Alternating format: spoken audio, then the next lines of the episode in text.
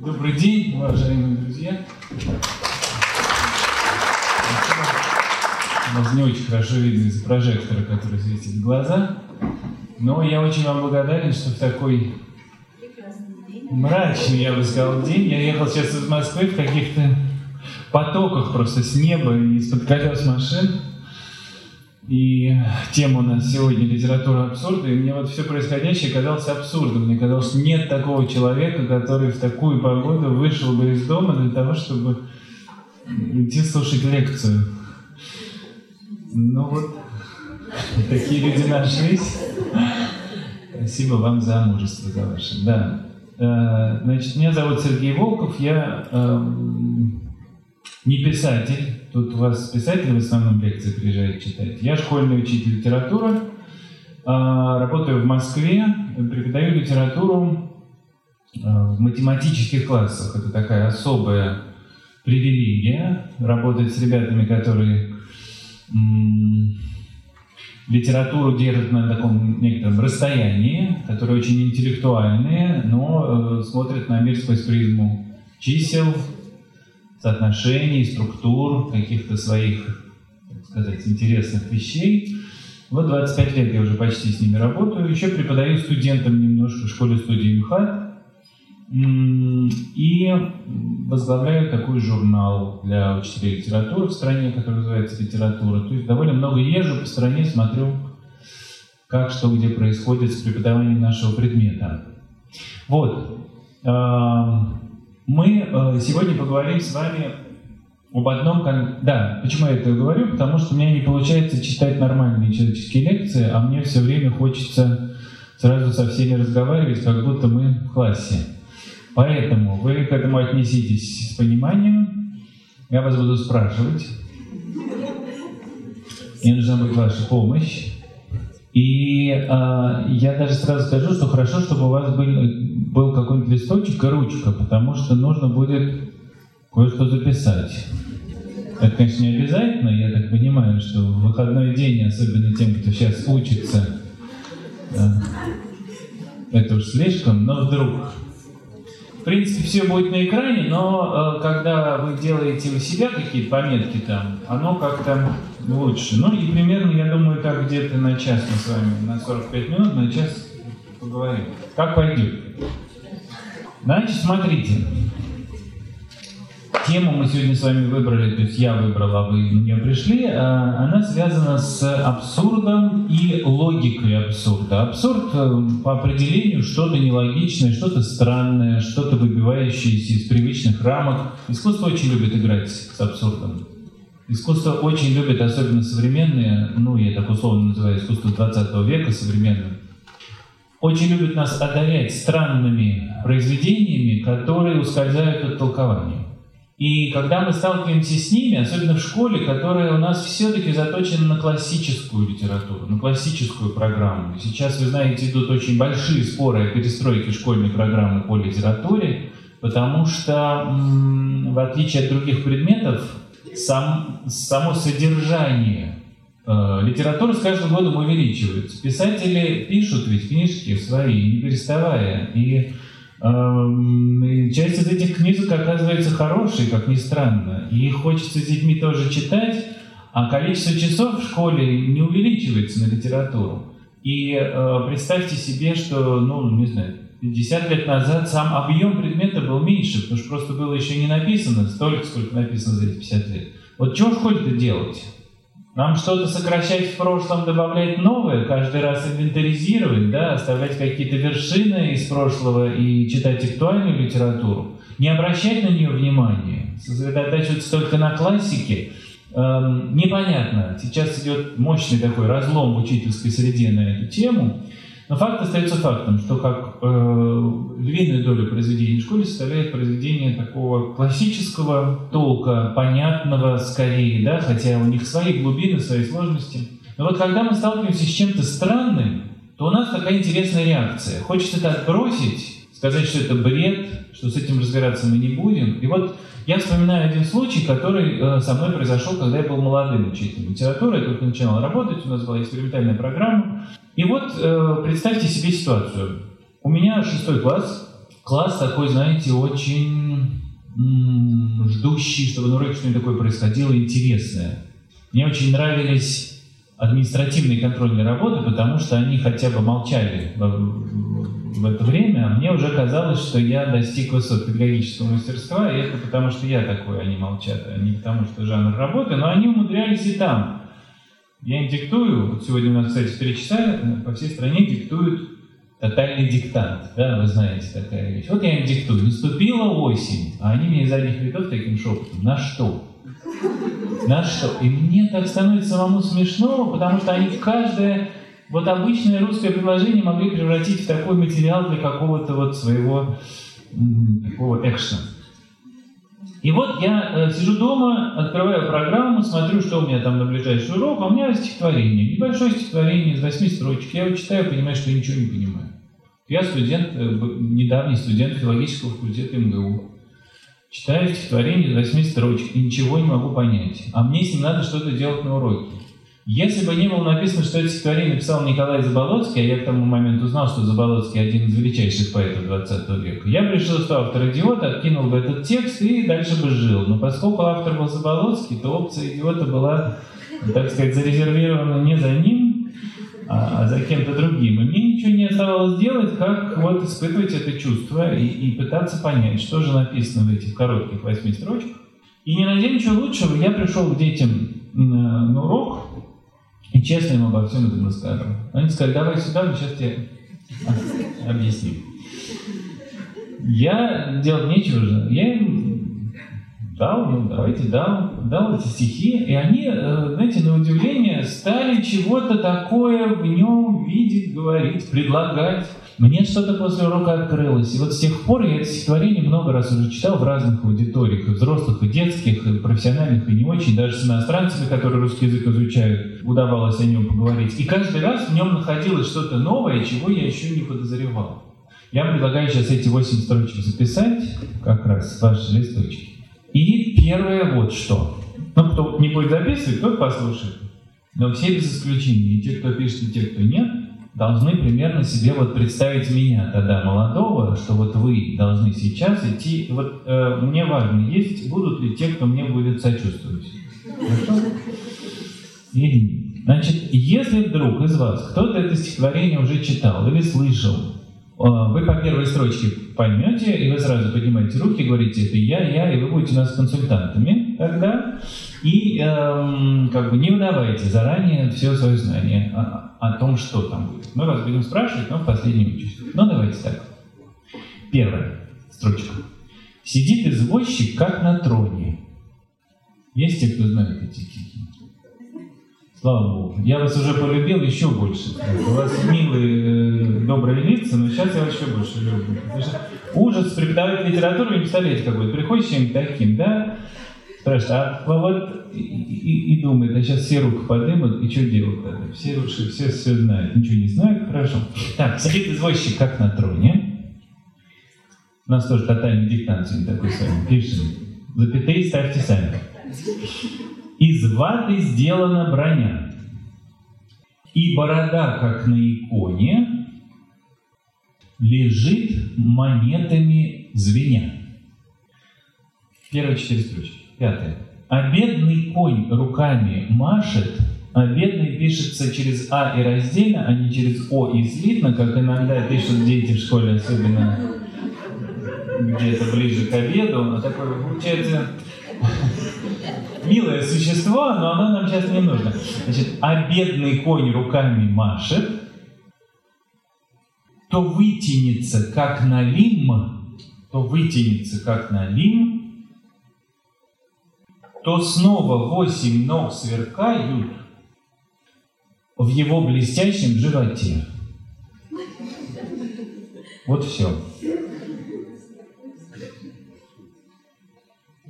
Сидит извозчик, как на троне, из ваты сделана броня, и борода, как на иконе, лежит монетами звеня, а бедный конь руками машет, то вытянется, как налим, то снова восемь ног сверкают в его блестящем животе. Первое. Есть те, кто мне сочувствует тогдашнему или поднимите кто-нибудь руки, мне будет гораздо спасибо. еще больше вас люблю. Спасибо. Так, теперь, значит, вот что. Попробуйте зафиксировать свои ощущения от этого текста сейчас, и мы сравним его с тем, что у нас возникнет, я надеюсь, через непродолжительное время разговора об этих стихах. Давайте попробуем сейчас о них поговорить. А, так, я на что нажимаю? Вот, ну, вот. Значит, я не знаю, видно вам что-то из зала? Или сумрачно? Чтобы было лучше видно. Ну вот смотрите, значит, во-первых, э, вот автор слева Николай Заболоцкий, он принадлежал к такой группе поэтов, которые назывались странным словом «обэриуты». ОБРИУ – объединение реального искусства. Не очень понятно, что в этом стихотворении реального, да, из того, что ну, мы записали, но сейчас будем разбираться. К ним принадлежали еще вот знакомые, кто знакомый вам? Прежде всего, Даниил Хармс. И очень советую вам вот этих двух поэтов, Николая Ленникова и Александра Введенского, если еще никогда их не читали, просто настоятельно советую обратить внимание, получите огромное удовольствие. Ну, Заболоцкий, наверное, самый известный, с трагической судьбой поэт, репрессированный, сидевший, долго писавший и очень отличающийся в своих поздних стихах, как уже таких вот ясных, да, в чем-то даже классических, от э, стихов 20-х годов. Вот смотрите, у нас э, вот этот текст перед нами, чтобы он был виден. Проверьте. Все ли так написано? 27 год. Ну хорошо, давайте теперь начинаем разговаривать. Вот мы, перед нами некоторый текст, который субъективно воспринимается как странный, непонятный, э, нелогичный какой-то, черти что. Э, нам надо как-то в него войти. Любой текст это как вот ну, такой лес. Надо искать тропинку, надо как-то входить. Сразу скажу вам, пока вы думаете, такую вещь. Я в школе очень не любил предмет литература. Если бы мне кто-то сказал, что я буду работать учителем литературы, я бы, наверное, очень смеялся. И что мне не нравилось, я помню. Ну вот учительница, например, давала нам текст стихотворения и говорила, вот здесь, пожалуйста, посчитайте глаголы и сделайте вывод о чем-то да? Ну хорошо, мы читали глаголы, делали вывод, да, 18 глаголов присутствует, значит что-то такое. А вот в другом стихотворении, пожалуйста, обратите внимание на звуки. Мы с вами обращали внимание на звуки, понимали, что там этими звуками чего-то делается.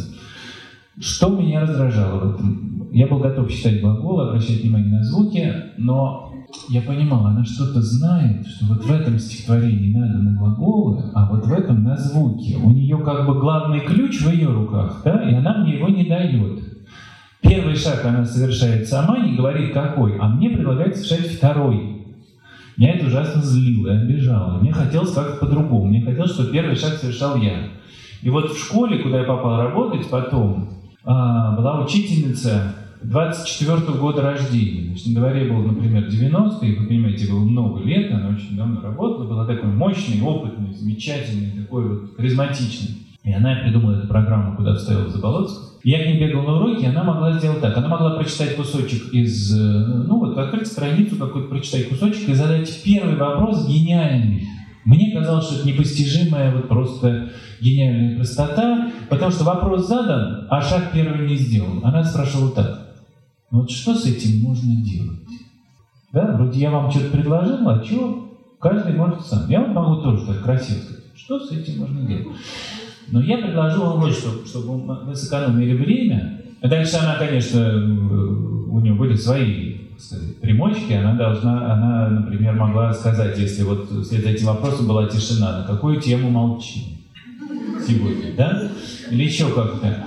Вот, чтобы нам это время не длить, давайте так. Вот с какого вопроса разбег сделаем. Стихи непонятные, кажутся непонятными. Вот скажите мне, они совсем непонятны или в них есть понятные кусочки? Кое-что понятно. Вот что понятно? Давайте перечислим. Вдруг этого оказывается достаточно, чтобы на этом как-то утвердиться. Кто смелый? Можно? Давайте. Я не знаю, первый раз вижу стихотворение. Но такое ощущение, что это два текста. Два, в смысле, первые четыре и потом четыре, да? И первое ощущение. Отличное, кстати, ощущение. А вы можете вы чем-то проверить в тексте? Вот э, что, на чем, откуда оно вырастает? Не видно. Которое возникло. Да. Но надо пойти в Третьяковскую галерею, посмотреть на Илья Муромца и посмотреть, что напротив висит. Ага. А почему Илья Муромец? Ну вот извозчик, броня. А Илья Муромец, уточняю, я иногда буду немножко издеваться, вы меня не обижаете. Илья Муромец, он... Вы поняли, он кто называет. Давайте, это очень хорошо. Вы на самом деле сейчас сделали несколько гениальных ходов. Спасибо вам огромное. Вот э, слово, слово извозчик... Да, вот э, как бы монеты можно завитушить. Отлично, отлично. Давайте сразу проверим, зна- знаем ли мы все слова. Извозчик. Водитель кобылы, да? Хорошо, дети не все ловят, кстати говоря, эту цитату. Многие уже ее не знают. А, сразу по этому слову скажите мне, пожалуйста, понятно ли, где происходит дело, в городе или в деревне? В городе, да? Мы оказываемся все-таки свидетелями городской картинки. Если была деревня, каким бы словом назовем? Водитель кобылы в деревне. Возница. Еще какие слова? Кучер. Ага, вот кто сказал слово ямщик, да? Вот такое тоже типично русское слово, но вот это именно будет просторы страны, где водитель кобылы будет петь какую-нибудь длинную, долгую песню. А это городская картинка, извозчик. Так, хорошо. Кстати, уже есть сложность в русском языке. У Чехова есть такая фраза. Я выглянул в окно, во дворе стоял извозчик. В следующем предложении извозчик сидел на козлах. Так извозчик стоит или сидит? Запомните этот вопрос про стоит или сидит. Извозчик стоит или сидит? А вот я выглянул в окно, на дворе стоял извозчик. Чувствуете, да, что извозчика могут назвать всю конструкцию, и тогда как-то такси стоит, и извозчик как человек в этой же самой конструкции, как часть. Хорошо. Значит, а, отличная идея, что это стихотворение распадается на два текста. Мы к ней вернемся. Здесь есть материально выраженная, так сказать, причина, почему такое у нас ощущение есть. Ну, давайте, мы увидим. Мы в городе, время года. Смотрите, вы сидите в разных частях, да? Вы не, не, не, не сговариваетесь друг с другом, вы говорите зима. Многие. Кто-то сейчас осень, но, например, я вот сейчас не знаю, что у нас на улице.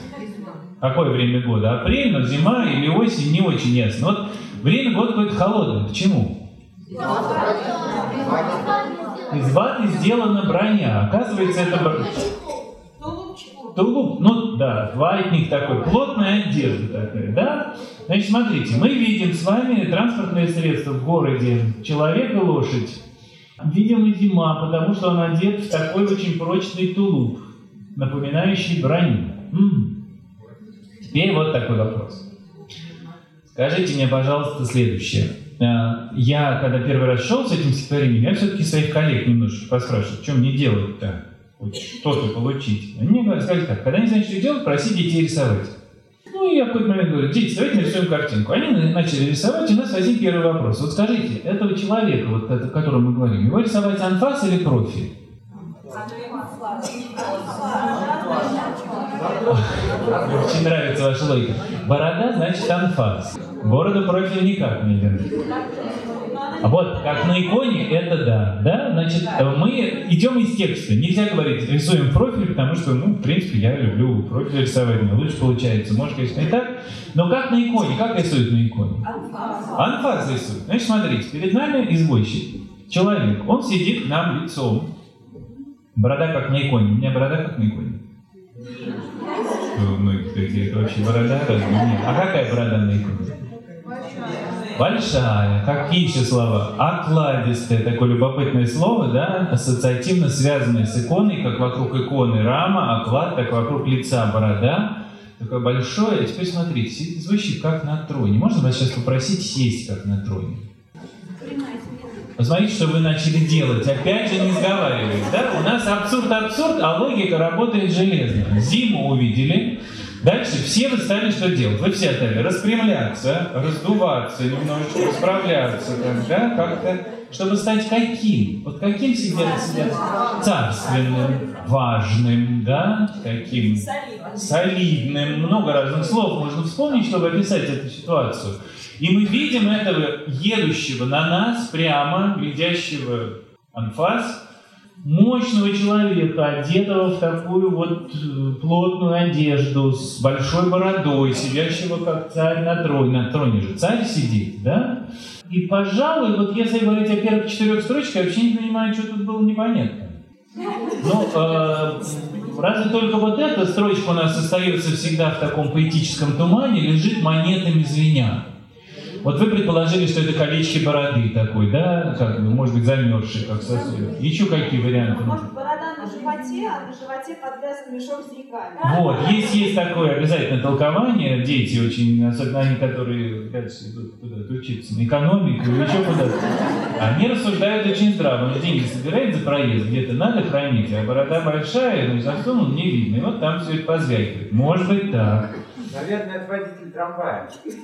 А трамвай почему откуда здесь? Ну, там же звенит трамвай. А, Как будто борода у водителя. ага, как будто... Трамваи, наверное, тогда холодные были, если это вообще не конки были. Ага, так, значит, А новый, новый вариант, никогда не слышал, кстати, такого толкования. Тут можно, я сейчас по ходу дела буду некоторые толкования открывать, от которых у нас совсем будет странное ощущение, но я беру в копилку трамвай, трамвайную тему стоит обдумать, хотя, конечно, чтобы не умножать сущности, вряд ли прямо уж так здесь трамвай, но вот это трамвайные звоны, монеты, ну, хорошо, ладно, монеты, давайте, пусть будет что-то не очень понятное, но такое вот, как бы, мерцающее, да? Ну, хорошо. А дальше что? А дальше конь как бы человеческий. Рисовать давайте. А дальше, да, дальше нам нужно, если рисовать, мы увидим с вами, что это стихотворение не случайно вызвало ощущение разделенного ровно на две части. Потому что первая часть оказывается менее непонятной, да, уже, но мы о ней поговорили, сейчас и со второй все произойдет. Первая часть, кого описывает? Извозчик это же кентавр такой, человек и лошадь. И у нас стихотворение четко разделено. Смотрите, первые четыре строчки про кого? Про верхнюю часть кентавра. Про верхнюю часть, конечно, про человека, да? А вторые четыре строчки про коня. И вот посмотрите, пожалуйста, как на границе этих частей оказывается одно интересное короткое слово. А. Это союз. А какой это союз? Вот можно не называть термином, но хотя бы уже его и назвали. Но по сути своей, что он делает? Он противопоставляет. Там не просто разделено это стихотворение жестко на две части, но еще и задано соотношение этих частей. Как вы воспринимаете? Одна часть противопоставлена другой. Давайте мы сейчас попробуем с вами накидать, что в первой части так, а во второй так. Первое сказали. В первой части человек, во второй животное. Еще. Что в первой части так, а во второй так. Царственная посадка, и во второй он, сбежаются ноги, и он делает все, чтобы остаться. В какой-то, да, такой вот... Так, смотрите, царственная посадка, как хорошо сказано, и все такое разъезжает, некоторых сейчас мы будем удалять. Да, очень быстрое соображение. Значит, все такое разъезжается. Давайте мы сейчас немножечко на этом задержимся. Скажите мне, да, а свою мысль держите в голове, тем более, что была еще одна сказана про, про, про слово бедный. Кто, кто сказал про бедный? Все сказали. Значит, сейчас это будет номер два. Давайте вот с этим сначала по- по- поработаем. Скажите мне, пожалуйста, какая часть речи в языке отвечает за то, чтобы показывать движение?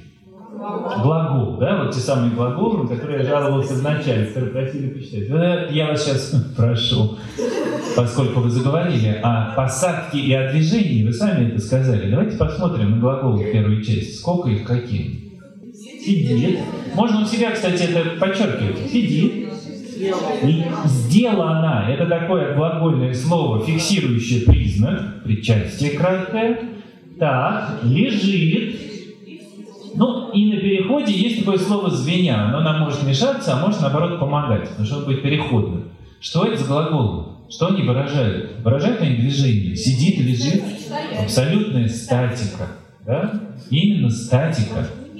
Он, этот человек зафиксирован. А что здесь? Что с лошадью? Он машет. Смотрите, машет, вытянется, сверкают. Это какое слово нам нужно, чтобы здесь обобщить? Какое статике противостоит?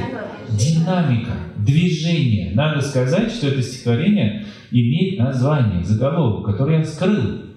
Заголовок помогает нам понять, дает ключ, а я его убрал, чтобы нам интереснее было. Оно называется «Движение».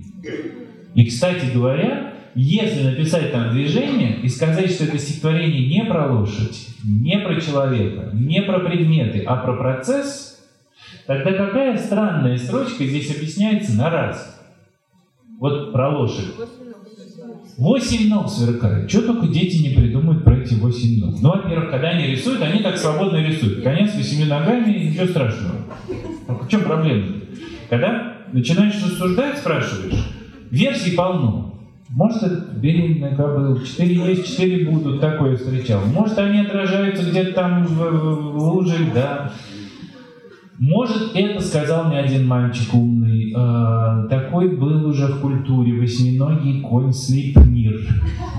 В скандинавской мифологии, действительно. Осталось только объяснить, как он оказался запряженным в городскую повозку, но примем к сведению, что был такой. А?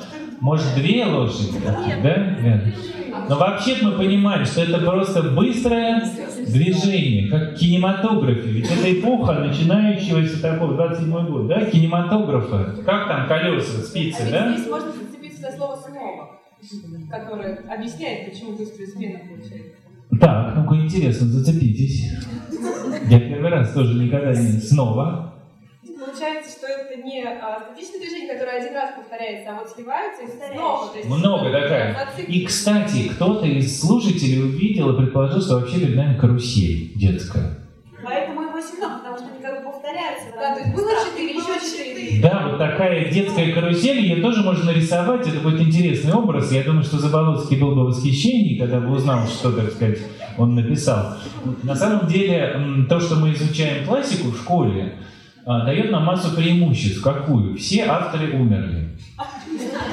Значит, не у кого спросить, и это дает неограниченные права учителям литературы, да, мы такие душеприказчики. Мы можем вот а что хотел сказать автор, спрашиваем у детей, и, значит, журнал открываем, чтобы оценить. Потому что мы знаем, конечно, что он хотел сказать. У нас же в каждом кармане по завещанию от автора, что он хотел сказать. Вот. А по идее, у меня одна коллега есть, она так говорит, я иногда, мне в страшном сне снится, что вот я, э, я помру, а они мне на том свете скажут, что ты дура про нас мало Они вот, э, как сказать, висят на, э, на стенах кабинетов в виде портретов, а что, и ничего сказать не могут, да?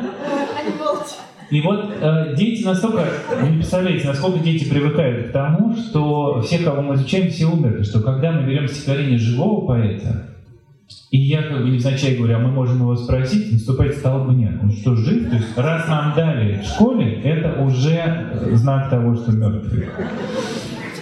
Мне очень нравятся стихи Александра Кушнера. Это такой современный, мне кажется, лучший живущий э, сейчас у нас в стране поэт. Э, В этом году у него юбилей большой, ему будет 80 лет. И мы как-то читали его стихи, я говорю, а давайте мы Александр Семенович спросим, прямо напишем по электронной почте, прямо тут же на уроке написали, вопрос ему какой-то, мы что-то нашли в его стихах. А э, бывают такие дети, которые вот на, ну вот на этом, например, этапе разговора о стихах обязательно возмутятся. Ну что вам кажется, вот что прямо автор вот сидел и про все вот это вот он думал, да, вот когда мы... Я говорю, давай спросим, выпишем. Александр Семенович, скажите, вы думаете, когда стихи пишете нет? И он так серьезно ответил, вообще-то, говорит, я думаю. Я думаю. И он э, однажды наш разбор его стихотворения, он очень похвалил и сказал, что да, да все, мы все правильно нашли, и даже одна вещь была, о которой не догадывался, но вообще правда. Вообще, так вот. Я думаю, что Заболоцкий с каруселью нас бы тоже оценил. Значит, восемь ног – это быстрое движение, да, ничего, ничего больше. Значит, вытянется, сверкает, э, блестит – это глаголы динамичные. Там глаголы статичные. И э, очень интересно, что на это ощущение статики человека и динамики лошади работает еще много средств. Вот если, например, э, закончить линию с союзами, мы нашли один, который стоит на границе и задал нам, как это воспринимать. А давайте еще подчеркните союзы. Во второй части то-то, можно обвести там кружочек, а в первой и. И еще есть союз, который есть и в первой, и во второй. Как? Мы его вынесем за скобки, потому что он эти части объединяет. А вот союз и и то-то будет их противопоставлять, потому что перед нами уникальная конструкция. У нас в языке есть всего три типа союзов. Противительный, речь идет о сочинительных союзах, соединительный и. И вот это союз то-то, который называется разделительный, предлагающий нам выбор, то березка, то рябинка. Да? Вот это стихотворение можно давать на урок русского языка, между прочим, как бы разбирая типы союзов и не э, тратить часы на непрограммный материал. Этот текст не входит, на самом деле, в школьные программы, что жалко. Мне очень жалко, потому что он, мне кажется, очень богатый. Но посмотрите, как работает это ощущение соединительного союза на вот эту статику, да, вот как будто бы соединительный союз, он что-то склеивает, он не дает чего-то двигаться. А союз то-то предлагает нам выбор, причем настолько стремительный выбор, что мы даже не фиксируем, никто еще из вас не сказал, что вообще здесь грамматическая ошибка. Я должен взять красную ручку и что-то исправить. Это неправильно употребленный союз, так по-русски нельзя сказать. Кто ее поймал? Нет, нет, нет, про то-то. Как мы его должны по нормам употреблять? Смотрите, то березка, то рябинка. Я после союза ставлю одинаковые слова, да? Если я сказал то березка, то я должен сказать то рябинка. То есть существительное, существительное, да? Причем одинаковые. А здесь у нас что? То вытянется, как по логике надо? То, то сожмется, то вытянется, то сожмется. А здесь то снова 8 ног сверкает, даже новое подлежащее введено. Мы как будто бы не успеваем это увидеть. И вот вы замечательно сказали, все расползается, ноги разъезжаются. Даже противопоставление не успевает сформироваться. А, просто настолько стремительная эта строфа, что вот эта грамматическая ошибка, с одной стороны, нас, э, мы не успеваем ее заметить, а с другой стороны, сама вот эта грамматическая неловкость очень здорово э, попадает в ту строфу, где все расползается, где все неустойчиво, где все неловко. Так, отлично. Что еще там так, а тут так? Так, человек, животное, статика, динамика. Слово бедный. Кто там что-то у нас сказал? Бедный. Можно? Да. Посмотрите, в первой части а, присутствует а, рифма. Отлично. А во второй ее нет. Молодец. Что, Смотрите, а... это тонкое наблюдение, не все его сразу замечают, но давайте увидим. Почему вы засмеялись, когда я сказал в его блестящем животе? Не слово же живот. Да, Конечно, вы же не, слово, не на слово живот смеетесь.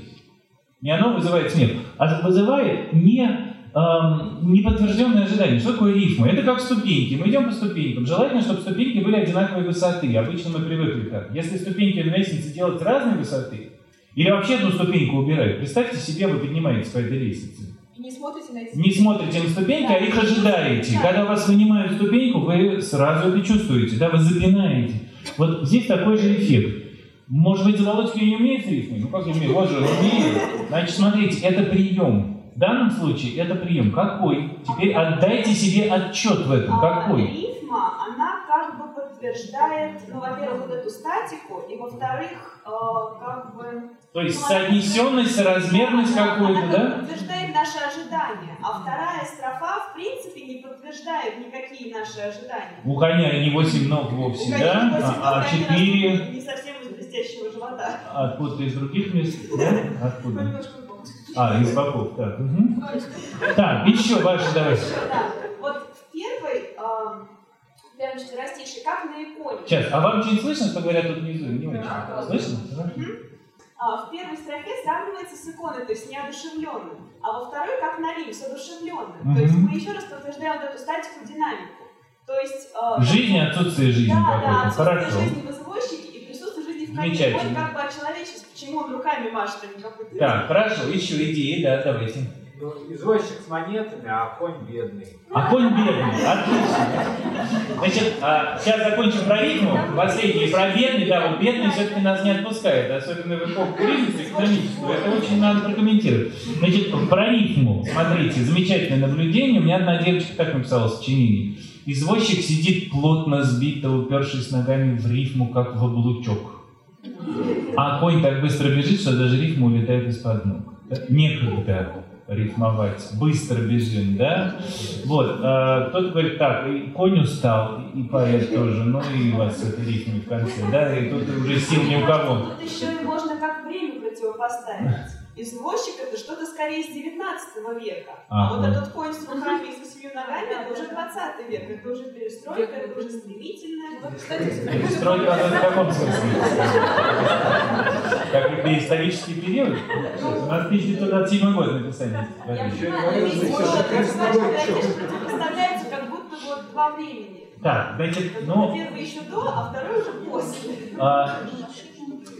А, Значит, смотрите, вот, вот еще важные, важные вещи, которые давайте договоримся. Значит, нам нужно понимать, где границы наших интерпретаций. Да? Где мы, я вам сейчас предложу две, две таких странных интерпретации, вы сами увидите. Они будут очень красивые, когда ребенок в школе это говорит, надо сказать, садись пять, конечно, но вообще-то нет.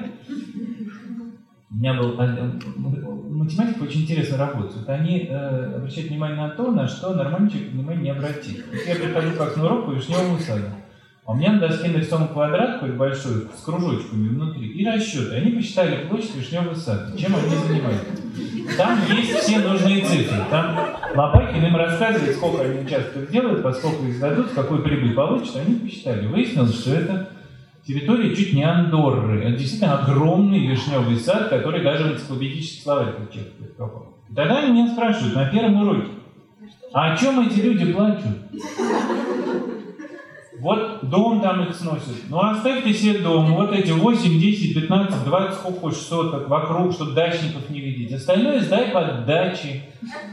И для них это пьеса о людях, которые не знают математики. То есть они не могут посчитать, что не все рушится, а... И вот с этой точки, пожалуйста, стартуй. Да? Я к ним прихожу со своим планом урока, там, где Чехов, там, интеллигенция, что-то струна звенит в тумане. А у них, значит, э, площадь Вишневого сада. Дальше еще один. Он у меня посчитал, сколько километров прошли странники в коммуну Руси жить.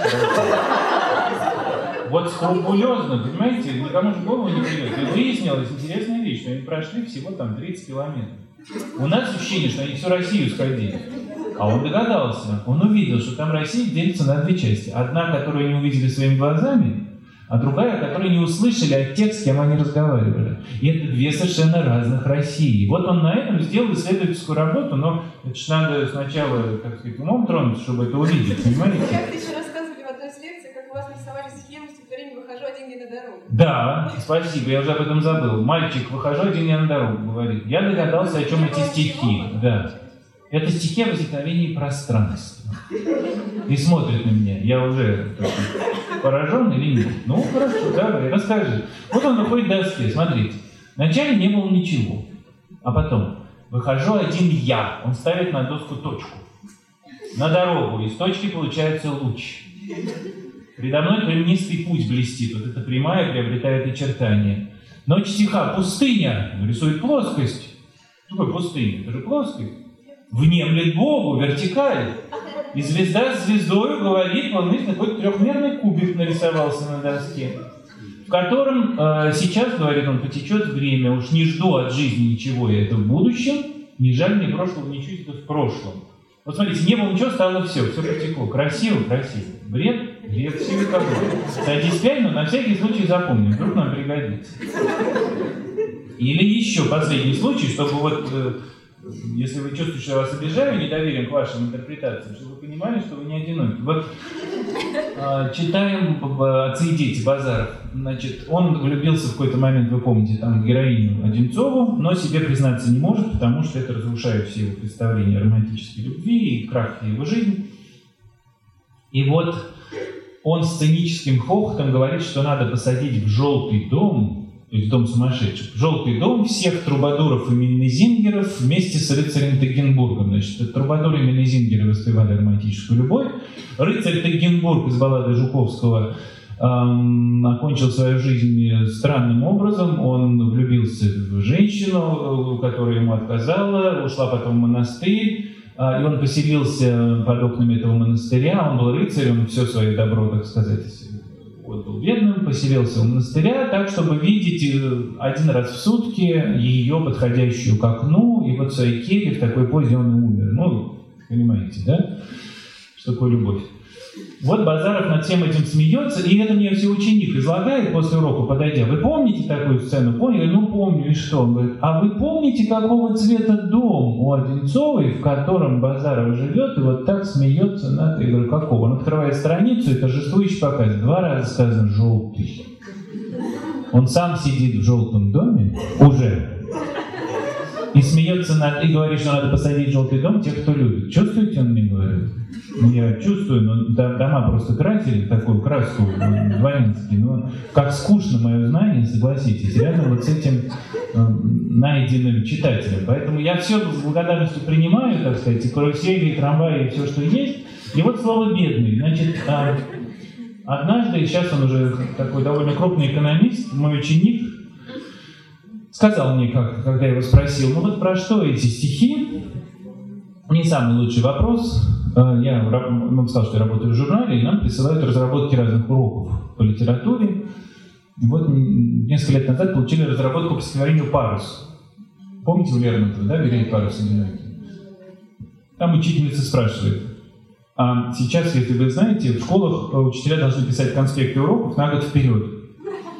А, и они должны быть расписаны, значит, там, ходит учитель, говорит, здравствуйте, дети, и расписывает, какие э, универсальные учебные действия он сейчас формирует, коммуникативные, регулятивные, еще какие-то. Значит, дети отвечают, здрасте, там, Сергей Владимирович, и тоже, значит, что они в этот момент, э, рефлексируя, внутри себя совершают. Ну и вот все, значит, расписано, и э, я читаю, учительницы, э, там, здрасте, дети, здрасте, учительницы, значит, о чем стихотворение Лермонтова «Парус»? Дальше. Ученик двоеточие. Это стихотворение о тяжелой судьбе интеллигента в эпоху Николаевской реакции. Понимаете? Вот если бы я вас спросил, о чем стихотворение «Парус»? Не очень хороший вопрос, ну пусть будет. Вот честный ребенок о чем должен сказать? Не, не, это не честный ребенок. Это... А? Не знаю, это честный ответ. Или вообще я бы как учитель ждал о парусе. Меня бы это очень творило. Следующий вопрос был мой вот какой. Что такое парус? Это тряпочка. Тряпка на палке. Совершенно правильно. И тогда главная загадка стихотворения какая? Как стихотворение о тряпке на палке получается стихотворением о человеке? Потому что слово «парус» ни разу не сказано, кроме первой строчки. Дальше сказано «он». И если на доске написать «он» и выписать слова, которые относятся к этому слову «он», вы увидите интересный набор.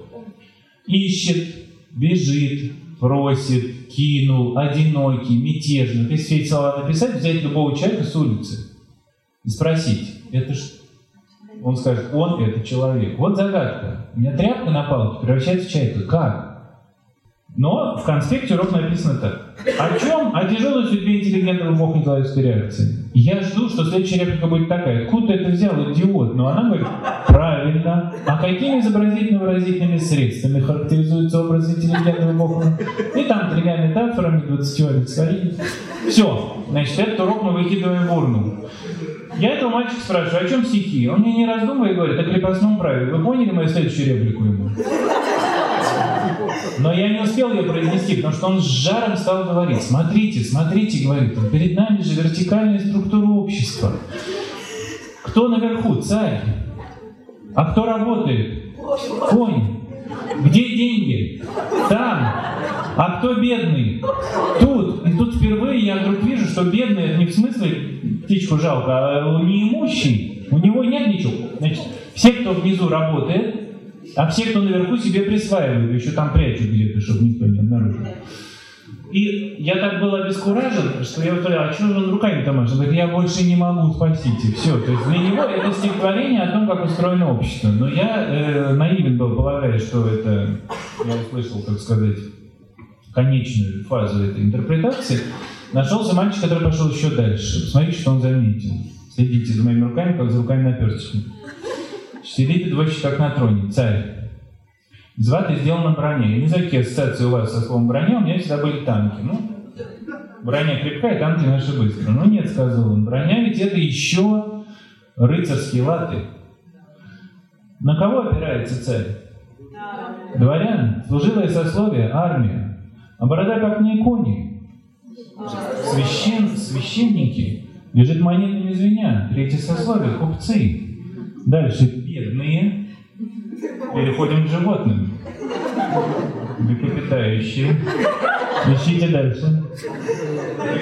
Рыбы. Восемь ног, это что-то уже уходит в эту самую. А заканчивается гениальным словом животе, которое означает жизнь вообще. Живот это не просто да, часть тела человека, а жизнь. И вдруг, знаете, такого замечательного стихотворения штамма, который называется лестница Ламарка. Ламарк придумал классификацию живых и неживых, так сказать, существ и элементов покруче, чем это сделал Дарвин. И у него из вот этой живой природы все уходит в какую-то хтоническую, такую минералогическую, так сказать, э, вещь. Да? Ну тоже священный трепет меня объял, вот тут бы Заболоцкий, наверное, тоже точно уже бы как-нибудь поперхнулся, но ведь есть же это, да, вот тут можно все увидеть, но, видимо, это должно лежать на других каких-то полочках курьезных, хотя, так сказать, красиво, да? Так, ну ладно, значит, давайте, э, что-то вы так сложно мыслите, давайте я простое спрошу. Или какая-то идея еще была у нас? Бедный? Первая, первая часть анфас, а вторая... Во, вот, спасибо. Как вторую рисовать часть? Значит, первую мы договорились, анфас. А вторую? Вторую профиль. Иначе какая строчка вообще тогда не будет? Вытянется как на вид, да, вот эти восемь ног. Же сбоку. А как это рисовать? Значит, дети многие рисуют запросто. Это туда, это сюда едет. Создавая реальность свою, они находятся в этой же творческой, так сказать, атмосфере, которая снимает вопросы логики и разума. Те, кто чувствует, что абсурд начинает выбивать почву из-под ног, начинают искать какую-то точку, в которой это собралось. Ну, например, вот они к углу подъехали, и этот уже завернул, а этот еще нет. Вот в этой точке реальность еще не распадается, да, как-то собирается. Значит, а, ну тут, тут, понимаете, тут важна эта точка зрения, она нам сейчас пригодится, и тогда я вам расскажу про город Томск. Кто-нибудь был из вас в городе Томске? Были. Я не был, обычно тоже мало кто бывает. Ну, ладно, значит, я совру. Там есть памятник Чехову. Странный очень памятник. Сверху нормально все. Шляпа такая пирожком, очки, чешская бородка, плащик с зонтиком под мышкой. Потом плащ как-то странно расширяется. Из-под плаща торчат голые ноги небольшими, как у хоббита, пальцами классик мировой литературы держится за круглый постамент. Ты в ужасе, так сказать, снизу вверх, потому что там хоть как-то еще что-то, ведешь глазами, нет, все так. И теперь представьте, что на этом памятнике внизу ничего не написано.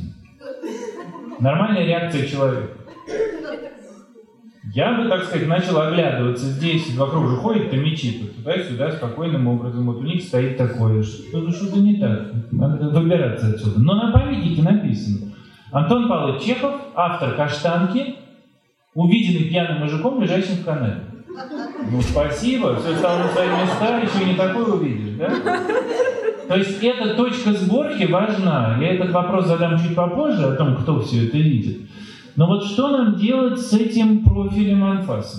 Значит, дети подкованные говорят, что вот ну, уже было в культуре такое, что рисовали так человека, кстати, тоже с идеей изобразить движение. Вот он сидит прямо, а голова повернута. Где так рисовали? В Древнем Египте, да? Да, и у них там глаза были. Ну, та же самая, та же самая идея, да, показать. Но, если мы будем еще честнее, то мы увидим, что дело гораздо сложнее. Вот смотрите. Предположим, нам надо снять с вами видеоклип по этому стихотворению. Сколько нам нужно установить камер для того, чтобы снять первых четыре строчки? Одну. Все, что мы видим, мы видим из одной точки. Теперь, сколько нам нужно установить камер, чтобы по-честному снять каждую строчку второй части? Это вовсе не профиль, это больше. Потому что если профиль коня, значит, извините, вытянется как налим. Налим, мы договорились, это рыба. У рыбы нет чего?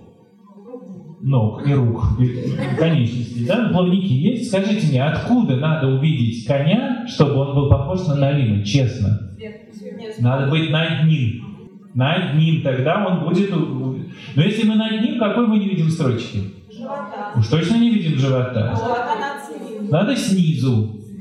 Вы чувствуете, здесь должно быть и снизу, и сверху, и сбоку, либо движущаяся камера. Поэтому посмотрите, как здесь на самом деле увидена структура. Вот я сейчас скажу, попытаюсь не ошибиться, а вы меня поправьте, если что. Или вместе со мной конструируйте фразу. В первой части стихотворения статический объект увиден из одной точки, то есть статичен и кто? И наблюдатель. А во второй части и объект динамический, и точка зрения движется. Вы чувствуете, какая физическая конструкция сделана? Всего-то в восьми строчках. И пойди с ней разберись. Ну и что вам было непонятно полчаса назад? Вот сейчас есть ощущение превращения? Вы смотрите на те же 8 строчек, и вдруг вы видите, что, да, есть, вот зафиксируйте. Что-то прибавилось? Да. Учительница, о которой я вам говорил в начале, Зоя Александровна Блюмина, она рассказывала, что когда она начинала работать, а, где-то сразу после войны, то у нее ее послали по распределению в далекую сельскую школу на Урал. У нее была одна девочка на задней парте, которая кивала ей головой. И это очень ее утешало и укрепляло, потому что она нервничала. И вот это, она месяц через два узнала, что у нее такая болезнь, она не голову. Но за эти два месяца она уже успела даже сформироваться как учитель именно на этом приятии. Поэтому я когда вижу в зале некоторых, которые мне кивают, мне становится хорошо. Не стесняйтесь делать это. Так, что мы не объяснили, скажите?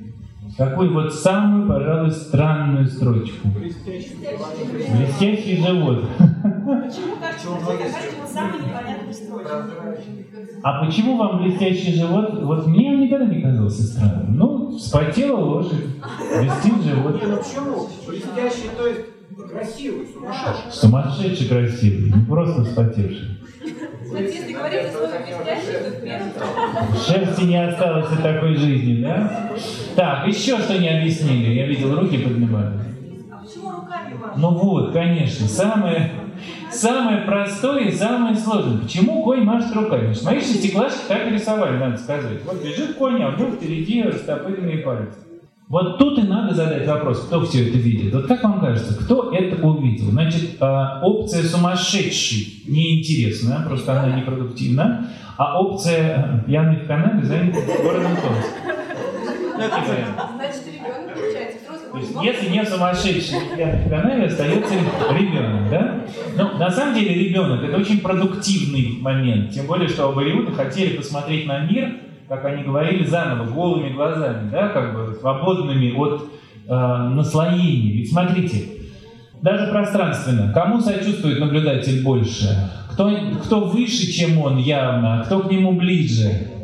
Конь, да? Жалко его, а вовсе не человека, который где-то там наверху сидит.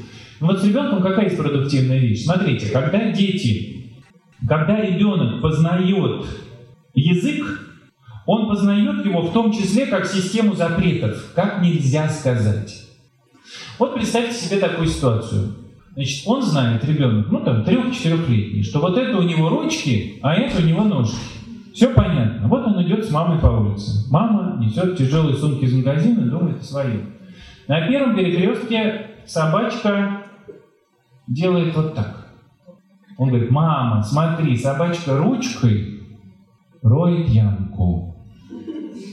Мама, как бы она ни была занята, она отвечает за воспитание ребенка, языковой в том числе, что она должна сказать, даже как между прочим.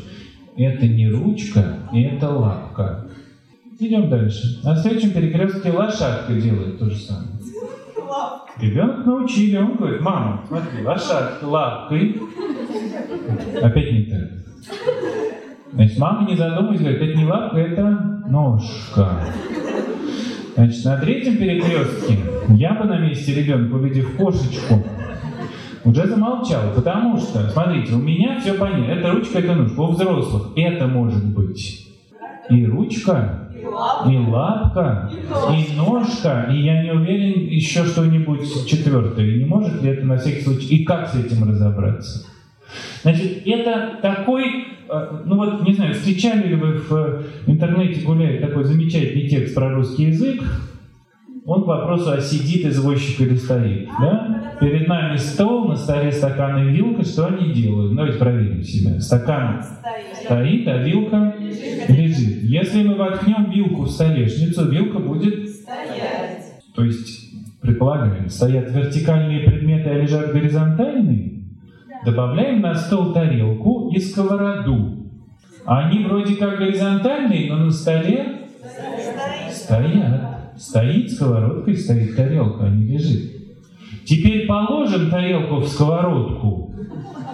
Там она лежит. Вот только что она стояла, мы ее чуть-чуть, а она уже лежит. Нет, неправда? Может быть, стоят предметы, готовые к использованию? Нет, но вилка тоже была готова, когда лежала. Теперь на стол залезает кошка. Она может стоять, сидеть и лежать. Если в плане стояния и лежания она как-то лезет в логику вертикальной и горизонтальной, то сидение — это новое свойство. Сидит она на попе. Теперь на стол села птичка. Она на столе сидит, но сидит на ногах, а не на попе. Хотя вроде бы должна стоять. Но стоять она не может вовсе. Но если мы убьем бедную птичку и сделаем чучело, то оно на столе будет стоять. Может показаться, что сидение атрибут живого, но сапог на ноге тоже сидит, хотя он не живой и не имеет пола. Так что пойди пойми, что стоит, что лежит, что сидит, а мы еще удивляемся, что иностранцы считают наш язык сложным и сравнивают с китайским. В реальности это страшно сложная для лингвистов проблема. Как правильно описать значение в словаре? Вот всю эту сочетаемость, да? Простые слова ускользают от толкования. Как объяснить, как ими пользоваться? Значит, это детское сознание, которое переносит, одушевляя да, вот себя на этот самый предмет, Заболоцким использовалось неоднократно. У него есть гениальное совершенно стихотворение, которое называется «Лицо коня». Лицо коня. Ведь это тоже ошибка, так нельзя сказать. А как надо сказать? Надо сказать морда. Но посмотрите, пожалуйста, какое, о каком идет лице речь, если интернет сейчас не подключится.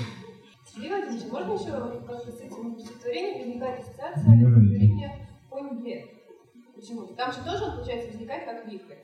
Нет, ну, ассоциаций можно много еще разных найти. Мне важно вам было показать, а, что можно вытянуть изнутри текста, не очень его насилуя. Да? Вот все, что мы с вами нашли, все есть внутри.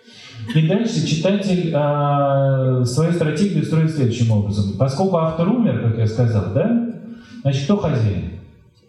Читатель. А даже если автор живой, вот он написал, отдал в печать, отдал в мир, все, до свидания. А, и, и к произведениям искусства есть два подхода. Вы можете использовать любой, как э, вы свободные люди, но вы должны отдавать себе отчет, что вы делаете. Смотрите, первый подход я называю так, под принцип окна. Вы подходите к окну и смотрите сквозь произведение в другой мир, который живет вас не зная. Предположим, вот, вот вы за ним наблюдаете. Он по своим законам живет. Если вы хотите туда войти, вы должны войти в него, как в мир чужой, как в мир вас не знающий, и эти законы познать. Вот так мы изучаем иностранный язык. Вы когда изучали иностранный язык, вы часто же ловились на том, как это нелогично, вот что они такое ну, по-русски же вот так. И если вы будете конструировать английскую фразу по-русски, вы, конечно, можете себя убедить, что вы поняли язык, но вообще-то вы понимаете, что это не по-английски, да? Теперь вторая метафора. Вы можете подходить к литературному произведению как к зеркалу. В зеркале отражаетесь вы. Все, что вы там видите про себя, это есть. А то, чего нет, значит, э, то вам совершенно не нужно. Вы туда как бы... Э, это мир, который устроен вами. Вы начинаете себя там искать. Вот что вы делаете, когда подходите к произведению искусства? Вы бережно входите туда, как в чужой мир, который живет до вас, без вас, вас не зная, не для вас написанный. Или вы входите туда как хозяева, которым интересно только то, что вы видите там. Я вижу здесь, и дальше, что бы им ни сказали, вы правы, раз это зеркало, вы туда смотритесь. Вот что бы вы ни делали, вы отдавайте себе отчет, какая у нас задача. У нас сейчас была задача посмотреть в окно и немножечко повеселиться, э, как бывает, если мы смотрим в зеркало. Значит, смотрите, лицо коня, стихотворение Заболоцкого. Лицо коня, смотрите, животные не спят, они во тьме ночной стоят над миром каменной стеной.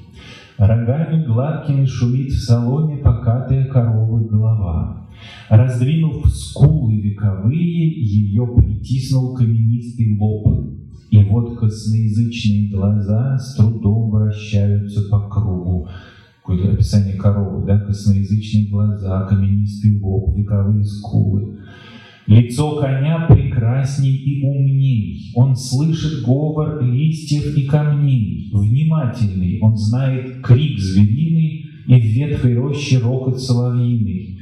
И зная все, кому расскажет он свои чудесные видения? Ночь глубока, на темный небосклон восходит звезд соединения, и конь стоит, как рыцарь на часах, Играет ветер в легких волосах, Глаза горят, как два огромных мира, И грива стелется, как царская парфира. Ну какая морда? Да? Вы чувствуете, какой? И если бы человек увидел лицо волшебное коня, он вырвал бы язык бессильный свой и отдал бы коню. Поистине достоин иметь язык волшебный конь. Мы услыхали бы слова, слова большие, словно яблоки, густые, как мед или крутое молоко, слова, которые вонзаются, как пламя, и в душу залетев, как в хижину огонь, у Бога убранство освещают. Но вот конюшня опустела, деревья тоже разошлись, скупое утро горы спеленало, поля открыла для работ, и лошадь в клетке из оглобин, повозку крытую влача, глядит покорными глазами в таинственный и неподвижный мир. Мы просто не догадываемся, что у коней лица. Мы просто по недоразумению с вами владеем языком, который надо бы отдать коню, потому что тогда это был бы божественный язык. Ну какая морда? Так же и руки, да? Вот. Я вам благодарен за то, что вы этот совместный наш опыт разговора о странном одном маленьком тексте и вот контекстах провели. С вами было очень интересно и хорошо, и очень благожелательно. Вам огромное спасибо.